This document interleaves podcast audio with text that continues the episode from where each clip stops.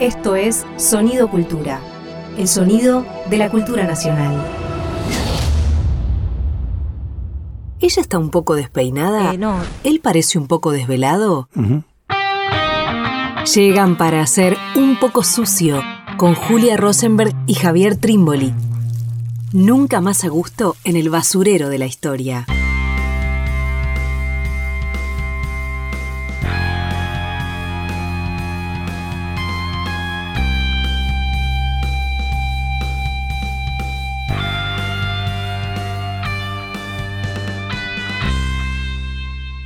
Bienvenidos, bienvenidas. Estamos en una nueva misión de Un poco sucio, una misión especial de Un poco sucio. No solemos tener entrevistas en piso, fueron muy poquitas, pero además en esta ocasión tenemos a una persona particular y especial porque, bueno, como saben, Un poco sucio forma parte de Sonido Cultura, que es un programa especial del Ministerio de Cultura de la Nación.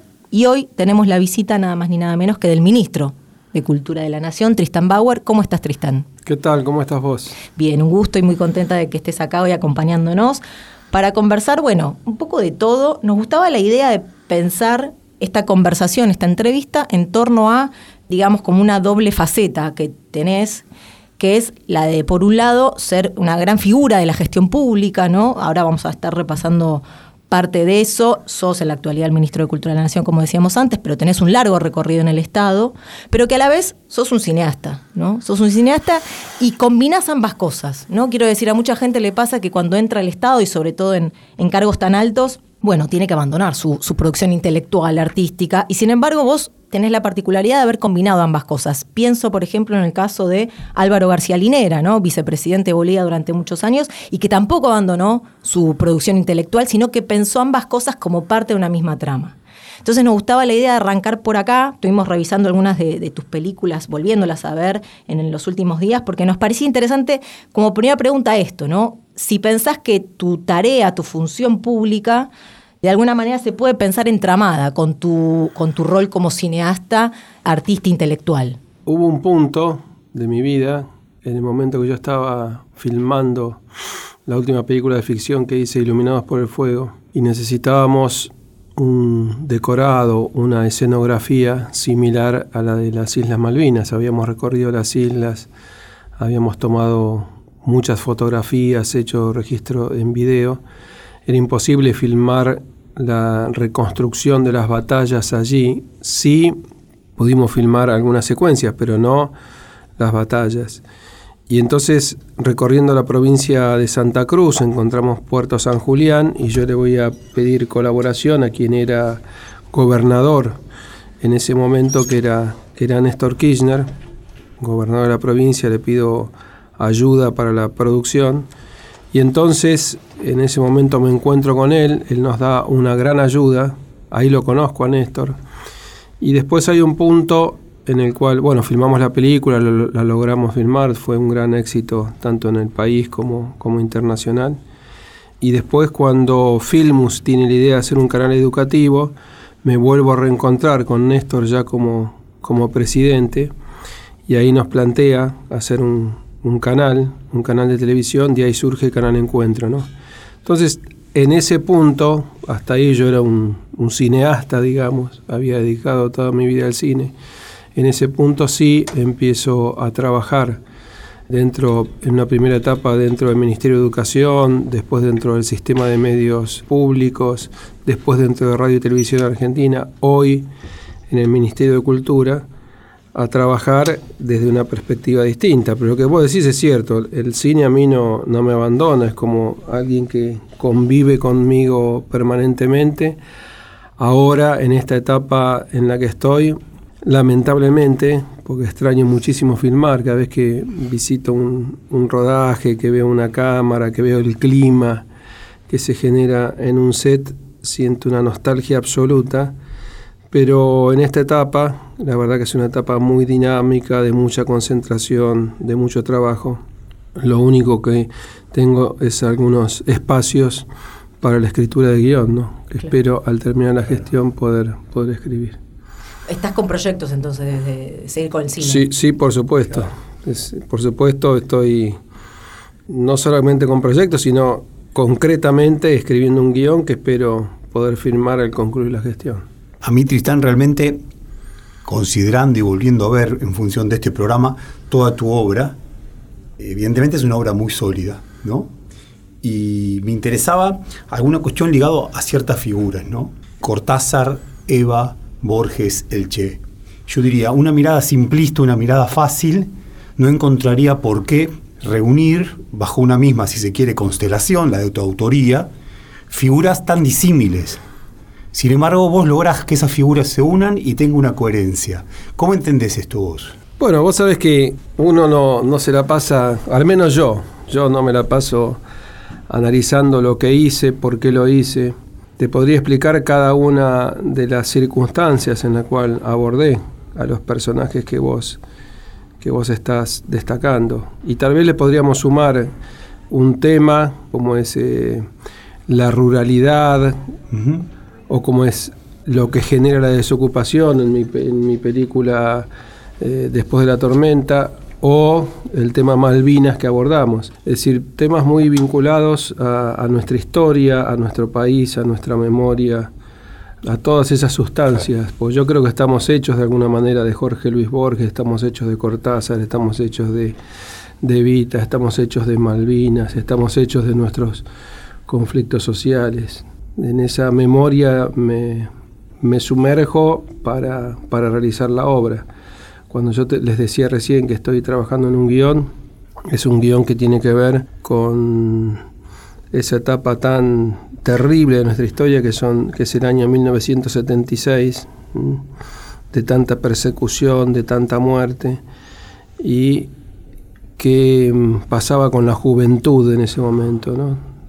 Sobre todo los jóvenes muy jóvenes, 16, 17, 18. Como adelanto, Tristán, ¿se va a tratar de un documental? no, no, es una, ficción. Es, ah, una ficción.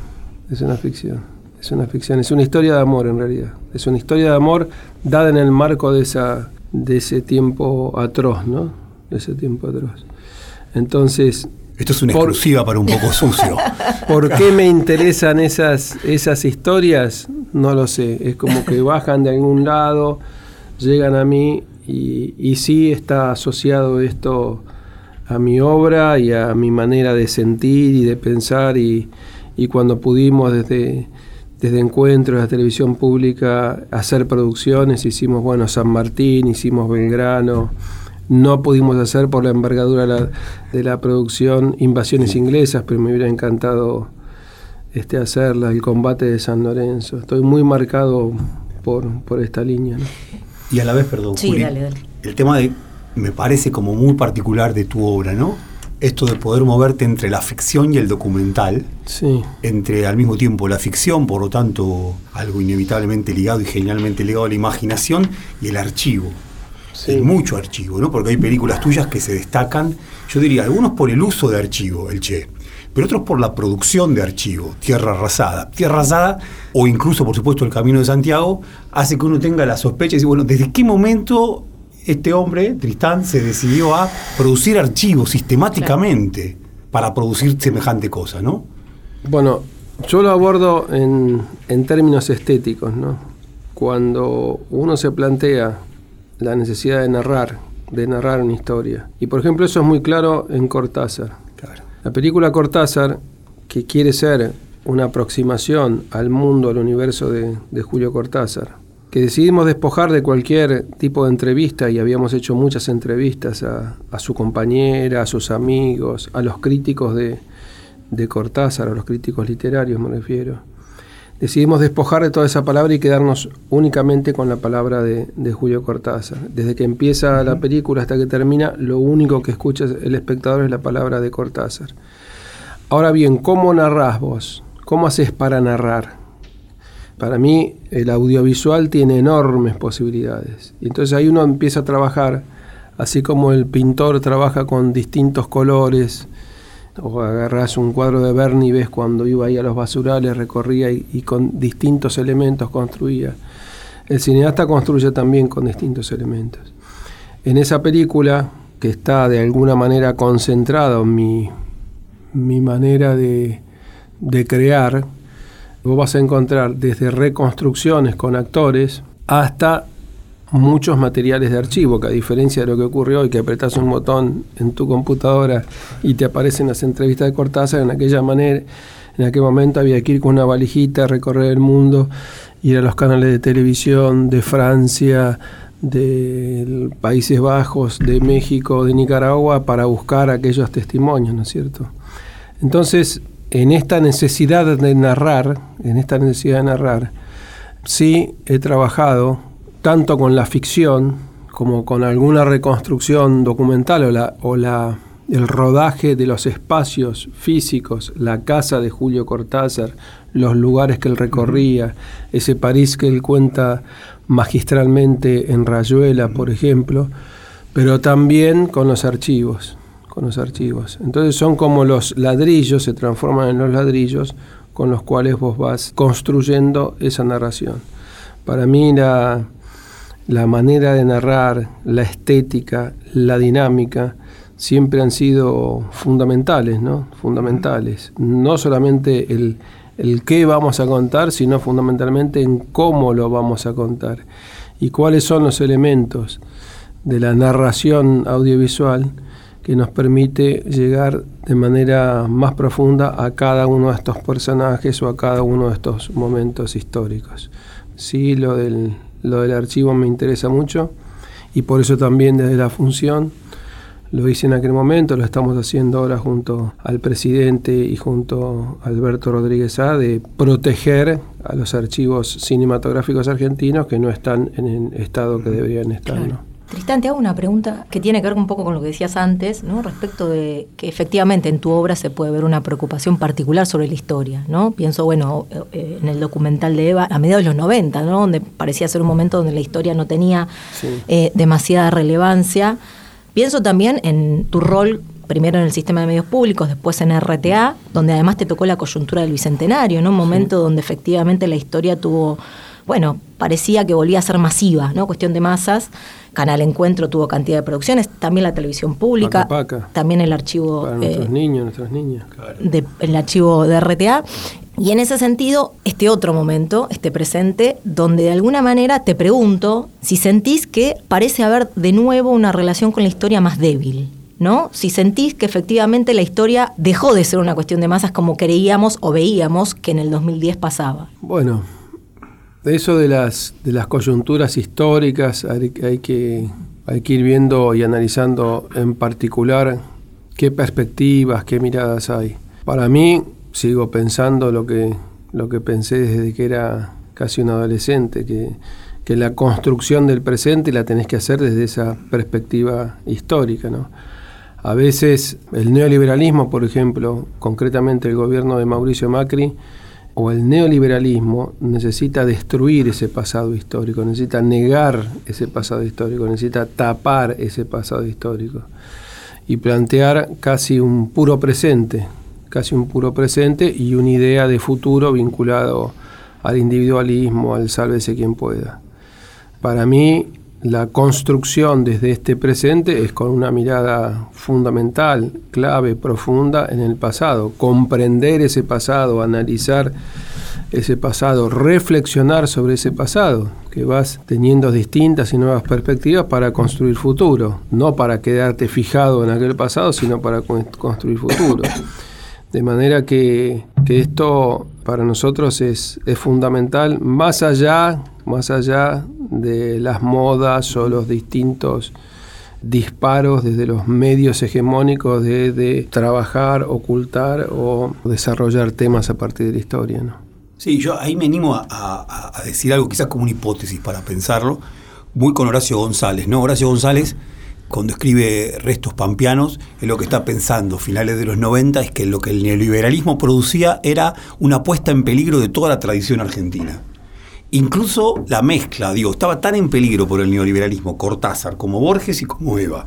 De lo que se trataba era de salvar esas piezas de, de, nuestra historia fundamentales para tener alguna orientación para el futuro. Me parece que hay algo de tu movimiento que tiene que ver con esto y que me parece que está bárbaro, ¿no?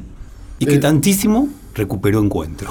Quiero decir algo así, uno viendo tu obra dice, en esta obra ya hay huellas de lo que va a ser encuentro. Claro. Aun cuando no estuviera en tu cabeza y en la cabeza de nadie encuentro. Sí, incluso cierta estética. Cierta estética también. tal- Bueno, sí, eso es eso eso que dicen es ineludible, ¿no? Tanto en la concepción macro como en términos estéticos. Yo me acuerdo en esos comienzos de Canal Encuentro, 15 años atrás, para mí se hizo en un momento de una transformación tecnológica profunda, ¿no? Donde se salía del mundo analógico y se entraba en el mundo digital y esta transformación técnica produjo profundas transformaciones estéticas y para mí estaba por un lado, bueno, ¿cuál es la idea de este canal del Ministerio de, de Educación de la, de la Nación? ¿Bajo qué preceptos filosóficos, educacionales se va a montar? Pero al mismo tiempo, ¿sobre qué, sobre qué mm, estéticas, con qué dinámicas vamos a abordar este proyecto? Y las dos cosas eran fundamentales y sí, las dos cosas tienen mucho que ver con mi vida, ¿no? La verdad que yo analizo, vivo y recuerdo ese momento casi como, el- como el- la creación de una obra cinematográfica.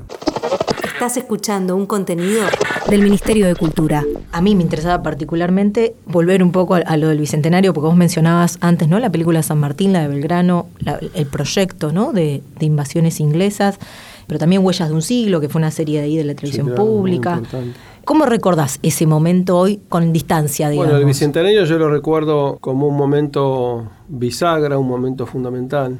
Una mirada y una decisión muy clara de quien era presidenta en ese momento, de Cristina, muy clara y muy propia, muy propia de ella, ¿no? No una decisión compartida con un gabinete o con Néstor, sino una mirada particular. Me toca en este momento histórico ser la presidenta de la Argentina que conmemora los 200 años de la revolución.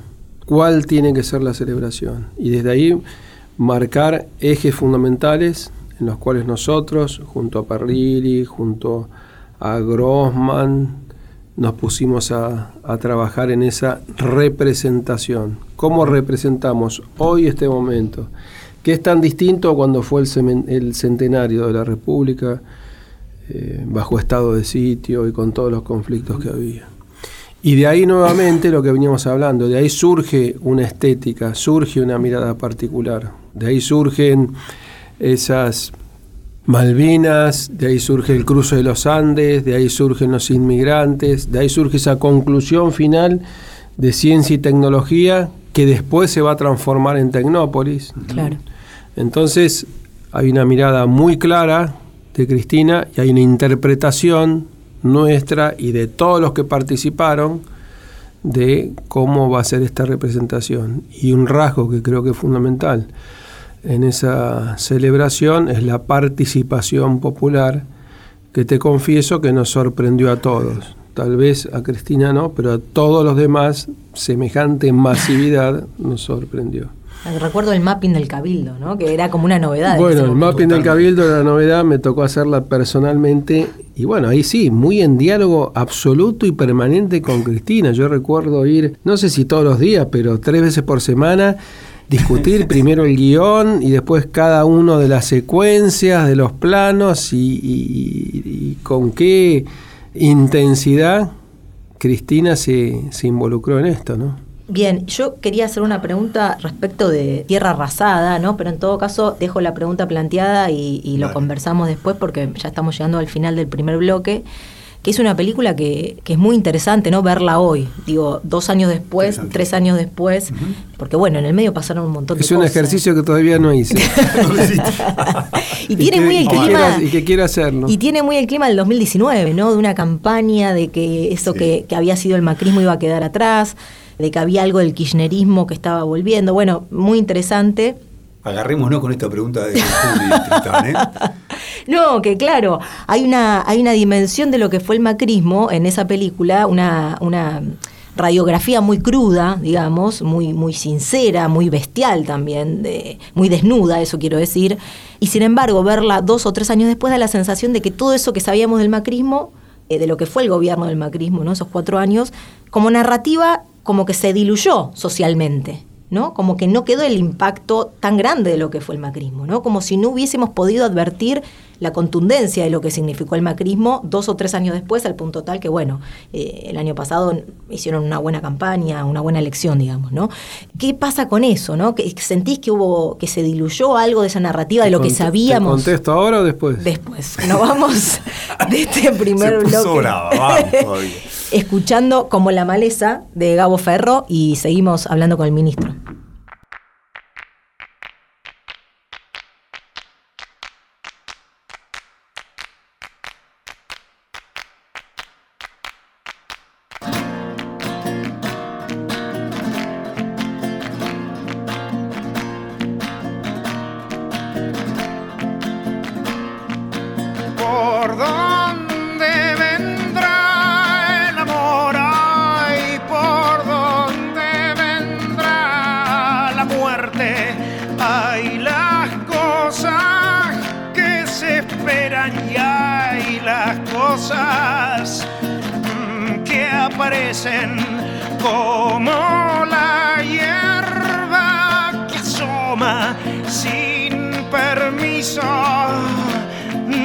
mano del hombre que no imagina en la tierra nada que no haya plantado. Yo soy como la maleza que nadie la está que no la arrancan por mala, sino por sabe del campo.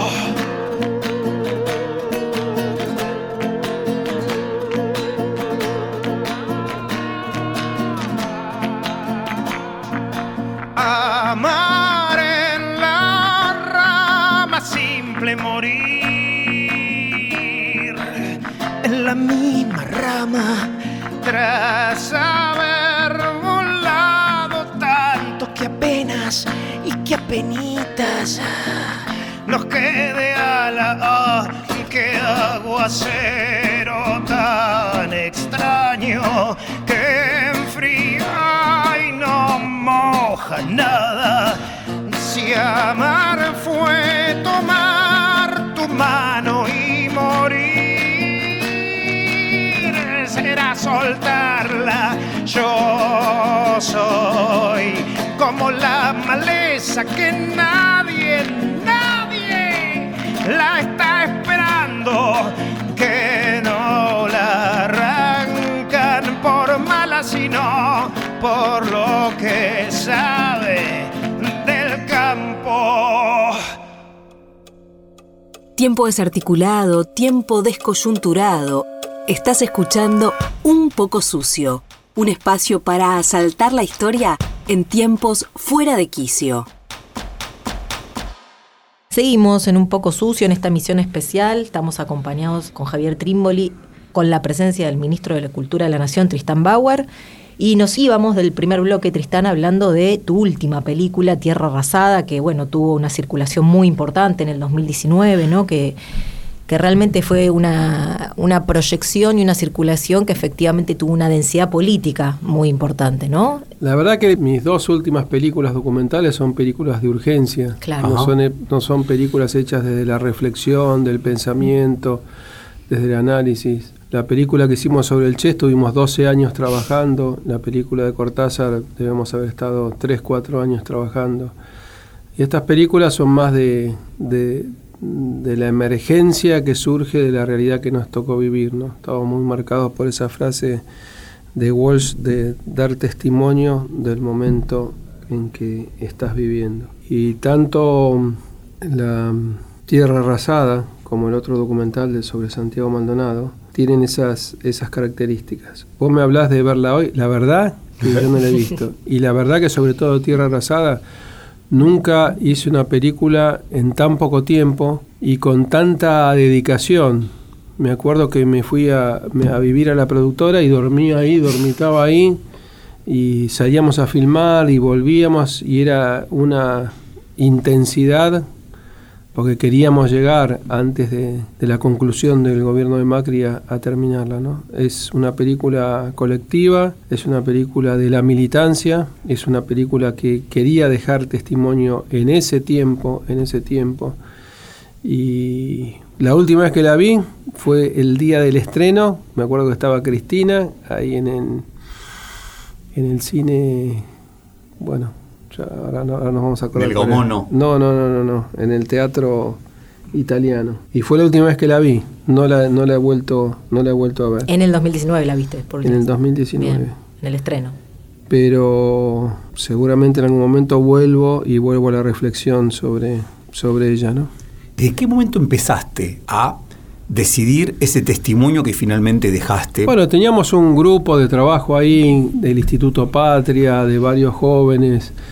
Hicimos la película de Santiago y, y de alguna manera para darle continuidad nos pusimos a, a trabajar en este proyecto, ¿no? Donde por un lado tomamos material de archivo, por otro lado generamos mucho archivo porque filmábamos en ese, Claro. en ese presente, ¿no? Sí, a mí me parece que en Historiadores del Futuro, tanto eh, El Camino de Santiago como Tierra Arrasada son documentos ineludibles a la hora de pensar qué pasó con Santiago Maldonado ¿no? en el 2017 y qué ocurrió con el macrismo. Quiero decir, es casi como la primera radiografía Tierra Arrasada de lo que fue el macrismo. ¿no? Y además, por supuesto, le coloca un sentido político fuerte. Perdón, a mí me llama la atención esto. Por un lado, el cuidado estético de Borges, y por otro lado, la urgencia de estos documentales, ¿no? ¿No? La posibilidad de convivir ambas cosas. Esto llama. Sí, pero, para- la, pero, la, pero la urgencia también con cuidado estético. ¿eh? La urgencia también. A mí no me. No me gana la urgencia.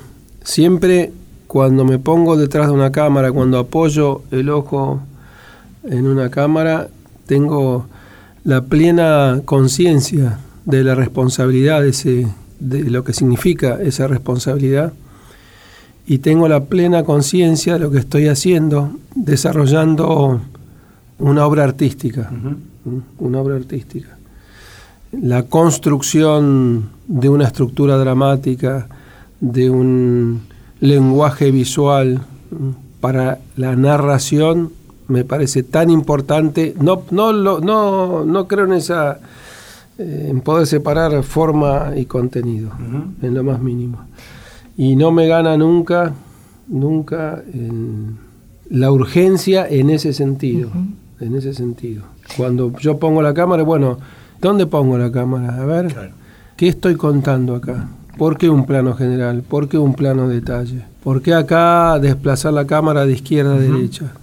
Eso algunas veces uno lo puede planificar cuando hace un cine de ficción permanentemente. Cuando hace un cine documental no lo podés planificar, pero tenés ahí adelante la realidad. Y tenés la formación que te permite saber si bueno si es mejor el contrapicado, Sí. si es mejor el picado, si es mejor el contraluz, la luz frontal. Y en ese vértigo vas manejando esos códigos. Bueno, para mí esos códigos estéticos son fundamentales, tanto hasta en el desarrollo minucioso cuando hacemos iluminados por el fuego y en un story dibujamos fotograma, fotograma la película, como cuando vamos y tenemos ahí, tenés que decir, bueno, ¿qué uso acá? Un 100 milímetros, uso un 50, uso un gran angular, ¿cómo abordo esta situación o cómo abordo este personaje? Tristán, y en ese sentido, también, ¿no? Estas dos películas últimas, quiero decir, vos sos una persona que hace cine hace muchos años y no tenés una forma de hacer cine que se repita a lo largo de estos años, ¿no? Sino más bien estas últimas dos películas también me parece que hablan de una una Sí, forma, no, una sí, búsqueda. no, sí, está no, bien. Porque uno filma siempre lo mismo. Finalmente. No, pero lo tenés un uso de los archivos distinto, me parece que dialoga un poco también con cambios actuales en, en- en la forma de, incluso hasta en las redes, ¿no? De cómo se usa ese archivo y, y me parece que sobre todo Tierra Arrasada está como muy atenta a esa nueva forma de, de- de procesar, de ver Sí, los ¿Está archivos. atenta o es fruto de? Totalmente. Y en ese sentido quería preguntarte, por un lado, no sé si me gusta la palabra influencia, pero de, de qué, cuáles fueron tus, tus, tus cineastas de los cuales tradicionalmente bebiste, pero también si estás como atento a, la- a la- a las últimas... Las dos cosas, está bien lo que vos planteas. Por un lado yo estoy marcado marcado por esa maravilla que son los finales de los 50, los años 60. Estoy marcado por Berman, estoy marcado por Buñuel, estoy marcado por Visconti. Se nos acaba de ir Jean-Luc Godard, estoy marcado por Godard. Esos cineastas tan, tan diversos, Fellini, tan diversos, tan distintos, pero que tenían una mirada, una mirada sobre el cine que producían una estética que vos entrabas a las salas no tenías duda de lo que, que estabas viendo era cine, salías con una conmoción interior, te ibas con tus amigos, te sentabas en el bar y te agarraba la noche, tarde, tarde, tarde, porque no terminabas de dilucidar con claridad lo que habías, frente a lo que habías estado. ¿no? Yo soy hijo de esa, de esa cinematografía, viendo ese cine decidí mi, mi vocación, todo el cine soviético, el neorrealismo italiano, la Nouvelle Vague el cine que empezaron a hacer acá, Birri, Solanas, mm, San Ginés, Litinto, el nuevo, el denominado nuevo cine latinoamericano, que toma ese espíritu del cine europeo. Y al mismo tiempo siempre muy consciente. Siempre me gustó mucho la tecnología, me gustaron mucho las cámaras, los grabadores, los laboratorios, ir y, meterme yo en el laboratorio y revelar yo las películas de la influencia en el lenguaje decisiva que tiene la tecnología.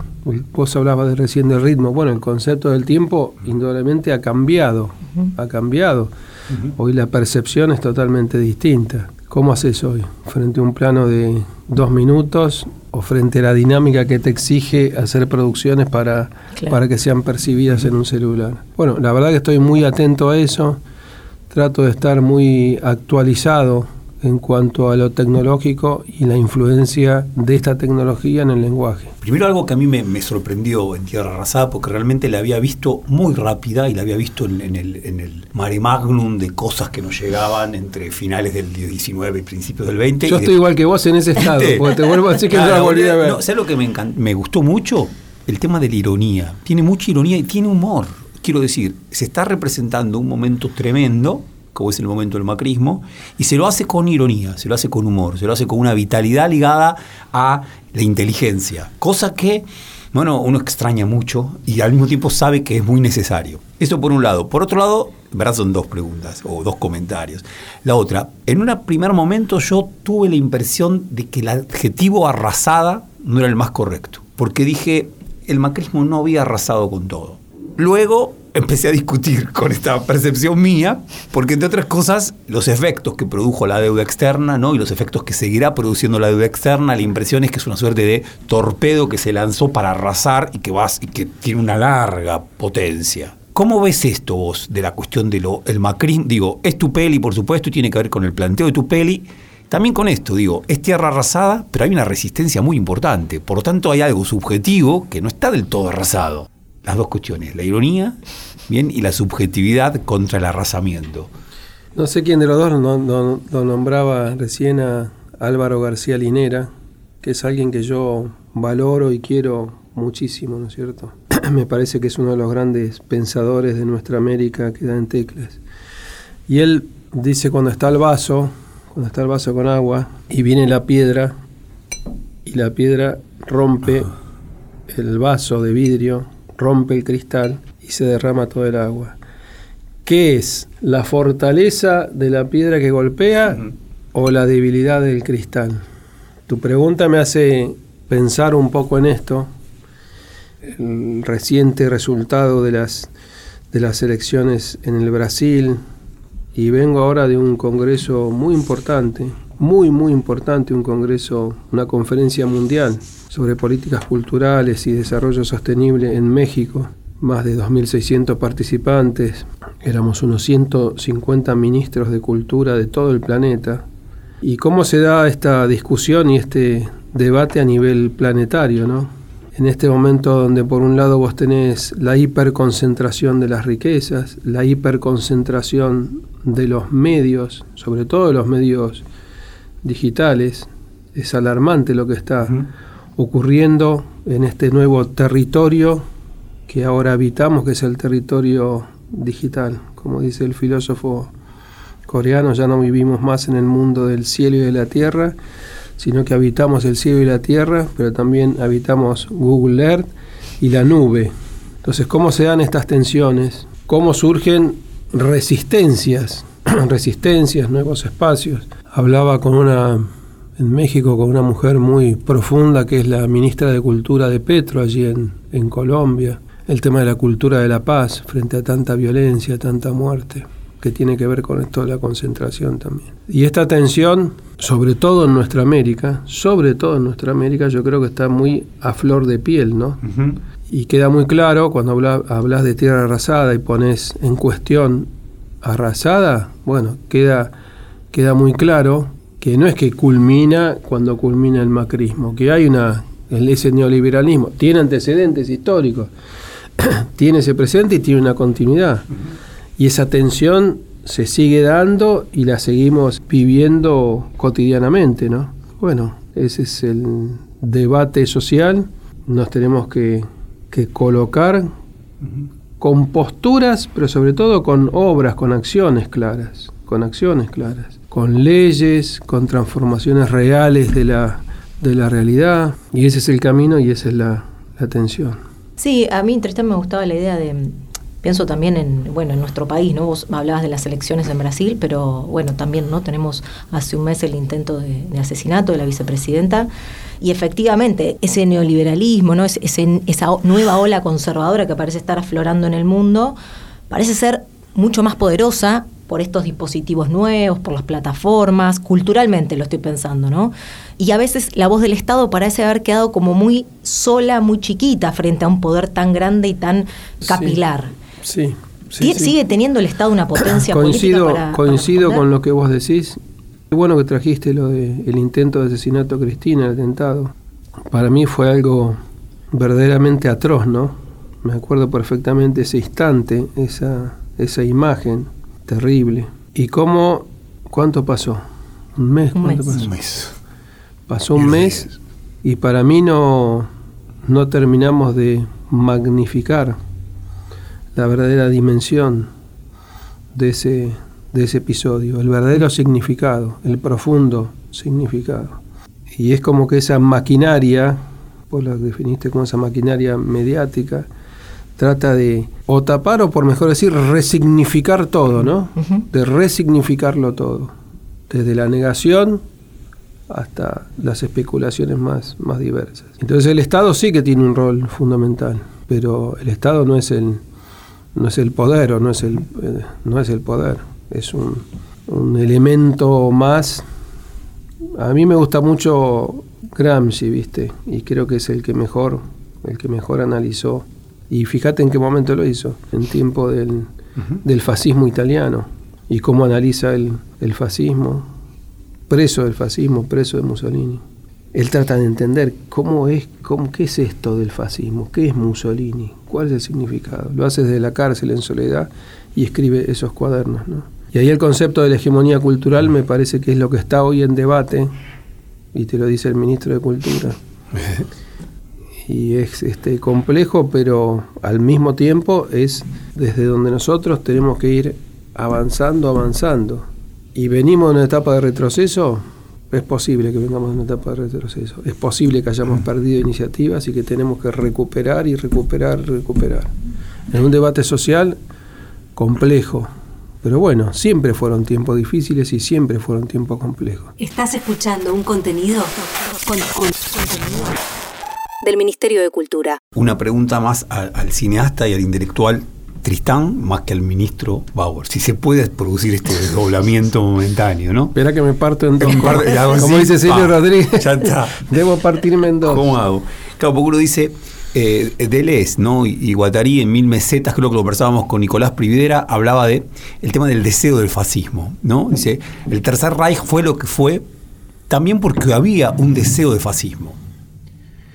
Es tremendo medirse con esta impresión, ¿no? Con la idea de, efectivamente, 100 años después, ¿no? De la marcha sobre Roma, triunfa la candidata del neofascismo en Italia. 100 años exactos. O sea, bueno, efectivamente hay un deseo de fascismo. Y de nuestro lado hay un deseo de antifascismo. Ahora, esta es la pregunta. Un deseo anti. ¿Tiene chances? ¿Cómo pensamos? ¿No? Pero yo no tengo un deseo anti. ¿eh? Antifascista, ¿no? A mí. Yo, no, yo no tengo un deseo anti. Yo tengo un deseo de construcción, de la construcción de una sociedad más justa. Yo veo, en términos cinematográficos, de la película, hablábamos recién de Berman, El huevo a la serpiente, cuando ves ese momento terrible que tan bien describe Berman con sus actores, sus actrices en esa película. Por supuesto que estamos nosotros contra la violencia, contra el fascismo, contra cualquier forma de discriminación, el racismo que es espantoso, el colonialismo y lo que genera el colonialismo, la esclavitud.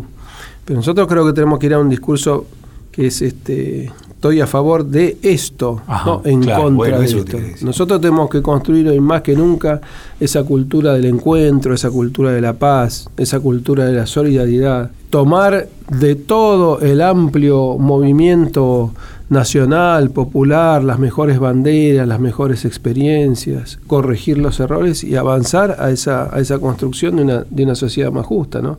donde la cultura tiene un rol central la cultura tiene un rol central. La cultura, esa, vos hablabas de Horacio González, que lo definía algo así como la estructura, como el esqueleto que sostiene a una sociedad. Esa cultura que viene, esto de, cultivar, ¿no es cierto? De cultivar, de dar vida, la, germinación de la semilla, esa acción que hacemos en comunidad. Esto es, es importantísimo y yo creo que hay que hacer ahí ir proponiendo, tiene que ser algo propositivo, algo de construcción, no el anti-anti, o, por mejor decir, sí el anti, pero más que el anti, construir nuevas alternativas. Y eso me parece que es la, que es la tarea que tenemos por delante. Tristán, y nos gustaba la idea de preguntarte, una pregunta quizás un poco pava, en el sentido de que es difícil la respuesta, sobre todo porque son producciones tuyas, pero de todo lo que hiciste en cine, incluyendo las producciones de, las películas San Martín, de Belgrano, todo, Canal Encuentro, ¿con cuál te quedas? ¿Cuál elegís como esto, esta? No, no, no. Tendría que pensarlo. Tendría que pensarlo. Sí hay como una, vos lo dijiste al comienzo, ¿no? Como una coherencia en la, en la mirada. Todos se parecen de alguna manera. No sé esto de andar por los dos territorios, del documental, de la ficción. Y aparte, ¿sabes qué? Cuando uno mira para atrás y, ve su obra, tenés algún... en algunos momentos decís, uy, qué desastre esto. A veces uy, querés como que subir a la pantalla y corregir los errores. Y otra vez es como un poco como la mirada que tenés hacia tus hijos o hacia tus nietos, ¿no? Este, eso, una mirada muy crítica, después decir, bueno, está, está, bastante, está, bastante bien esto. Y después una película que vi ayer, que por primera vez no la había visto, confieso, después de La Tormenta, que encontró acá eh, Karina, nuestra el corazón de Sonido Cultura, Karina Arellano, nos pasó el link después de La Tormenta, ¿no? Y es una película que del año 90, si no me equivoco, y que es recontra interesante para pensar un poco ese mundo post dictadura, ¿no? Quiero decir, porque de alguna manera en el centro de esa película están trabajadores desocupados, que si en algún momento tuvieron, fueron esa clase obrera que podía progresar y demás, está totalmente acabado ese mundo y lo que se ve eso es la nueva pobreza, ¿no? Y me impactó el año 90, ¿no? Y que, haya una reflexión tan certera, tan sensible también al mismo tiempo de eso que estaba pasando, cuando en los 90 no, no era esa discursividad, digamos, la que estaba la que estaba flotando de manera hegemónica, digamos. Yo me animaría a decir a la vez como una suerte de realismo proletario. Hay un realismo proletario que parece ligarlo al grupo Boedo en la década del 90, antes de Pisa Faso, digamos, y es algo muy interesante esa obra, ¿no? Que yo no la pude volver a ver, la vi en su momento varias veces, ¿no? Y, pero me parece como que muy llamativa, ¿no? Yo creo que es una película muy influenciada por ese tiempo y por el neorealismo italiano, claro. sin duda. Yo tenía 28 años cuando la empecé a escribir, 29 años la terminé de escribir y a, las, a los 29, 30 la filmamos y la, y la terminé, ¿no es cierto? Es también esa mirada mía muy, muy joven. Y ese, ese momento del final de Alfonsín, de la hiperinflación, de los saqueos, mientras filmábamos estaba toda esa situación, estaban filmando en la villa y se producían, se producían los saqueos, ¿no? Creo que, que, aborda lo que vos, lo que vos estás, estás diciendo, ese, ese momento donde todavía la, dictadura está muy, muy presente. y, donde ese final de Alfonsín que tiene que anticipar las, las elecciones también está presente. De hecho, el cambio de gobierno nos agarró en medio del rodaje. Bueno, hemos llegado al final, Tristán. Mirá vos. no sé si, Pensábamos hablar de. Al menos yo pensaba hablar de, de Mondiacul, de esta. y nos pusimos a hablar de mi vida y del cine. Te llevamos a los 90. Las preocupaciones que tenemos, pero me parece, me parece muy bien. Queríamos, bueno, nada, si te, si te quedó algo en el tintero por, por comentar, por decir. A mí me, gustaría, a mí, ¿no? Dale. Algo pensando en, los pibes que están con ganas de volver a. de empezar a filmar, ¿no? Mi hija, por ejemplo, tiene ganas de filmar, le encanta. ¿Qué edad tiene? 16 años. Bueno, es impresionante la. 16 años, sí. Toda esta generación de entre los 15 y los 22 años, la cantidad de, de jóvenes que se quieren dedicar, iba a decir al cine, ahora ellos lo analizan más de una perspectiva audiovisual. Cuando yo estudiaba, en aquellos años que vos mencionabas, éramos muy poquitos. Claro. Éramos, no existía la alternativa ni siquiera del video cuando nosotros estudiábamos. Éramos, no sé, 30, 40, nos conocíamos todos. Y hoy eh, se ha abierto tanto ese abanico y hay tantas posibilidades que, que la verdad que es sorprendente sorprendente. Yo estoy en contacto con muchos jóvenes estudiantes. Antes de asumir como ministro, dirigía la carrera de cine documental en la Universidad de, San Martín. Y la verdad que a esos jóvenes, primero yo creo que tienen que ver, ver mucho cine, ¿no? Ver mucho cine. Hay tanta experiencia cinematográfica, y no solamente cine, la música, la pintura, las diferentes artes, abordar el, cine desde, desde esa mirada profunda que solamente el arte tiene y ser muy rigurosos en esa, en esa formación. Y después, sin duda, filmar, filmar, filmar, editar, editar, editar, filmar, filmar, filmar, editar, editar, editar. Bueno, Tristán, eh, agradecerte por venir a Un poco sucio, también por, por entender que un programa de historia tiene que tener lugar en, en una gestión pública, en, un gobierno. Así que bueno, agradecerte por, por, venir a conversar con nosotros y contarte que Sonido Cultura y Un poco sucio se hace gracias fundamentalmente a Karina Arellano y Lucía de Genaro, que es, bueno, son quienes nos convocaron y quienes están episodio episodio detrás de todo. Y también en la producción están Candela Casala, Mateo Aval, en la operación técnica David Eskenazi, Diego Smolovich, Blas Espejo y en la postproducción Cristian Del Giudice. ¿Estamos bien? Perfecto. Y nos vamos a ir escuchando una canción, Tristán, que quizás es... Eh, Primero, felicitaciones y gracias a todos. gracias a vos, Tristán. Buenísimo. Los que acabas de nombrar sobre todo. Nos vamos escuchando una canción que quizás anticipe un poco tu próxima película. ¿Quién te dice? Que es Me gustan los estudiantes de Violeta Parra. Qué maravilla.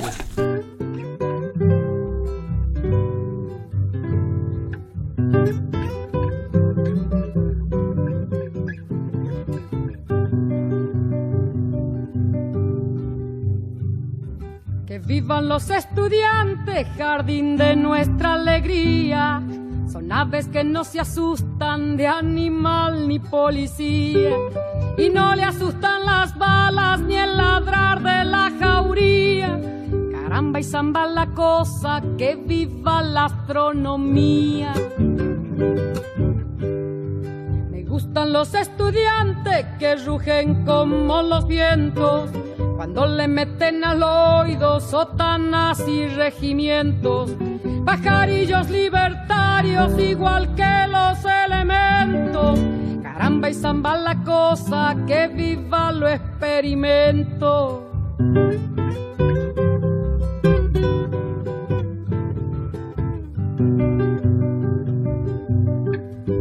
Me gustan los estudiantes porque levantan el pecho cuando le dicen harina, sabiéndose que es afrecho, y no hacen el sordo mudo cuando se presente el hecho.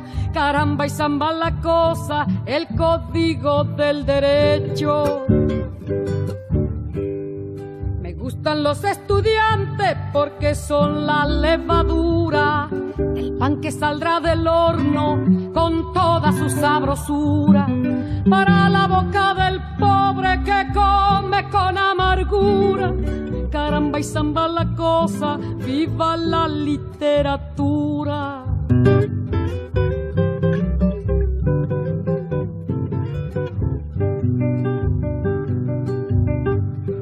Me gustan los estudiantes que marchan sobre la ruina con las banderas en alto la estudiantina. Son químicos y doctores, cirujanos y dentistas. Caramba y zamba la cosa, vivan los especialistas. Gustan los estudiantes que con muy clara elocuencia a la bolsa negra sacra le bajo las indulgencias.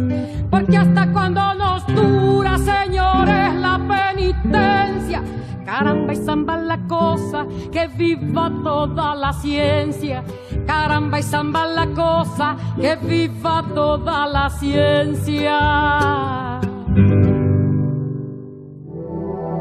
Fue una producción del Ministerio de Cultura.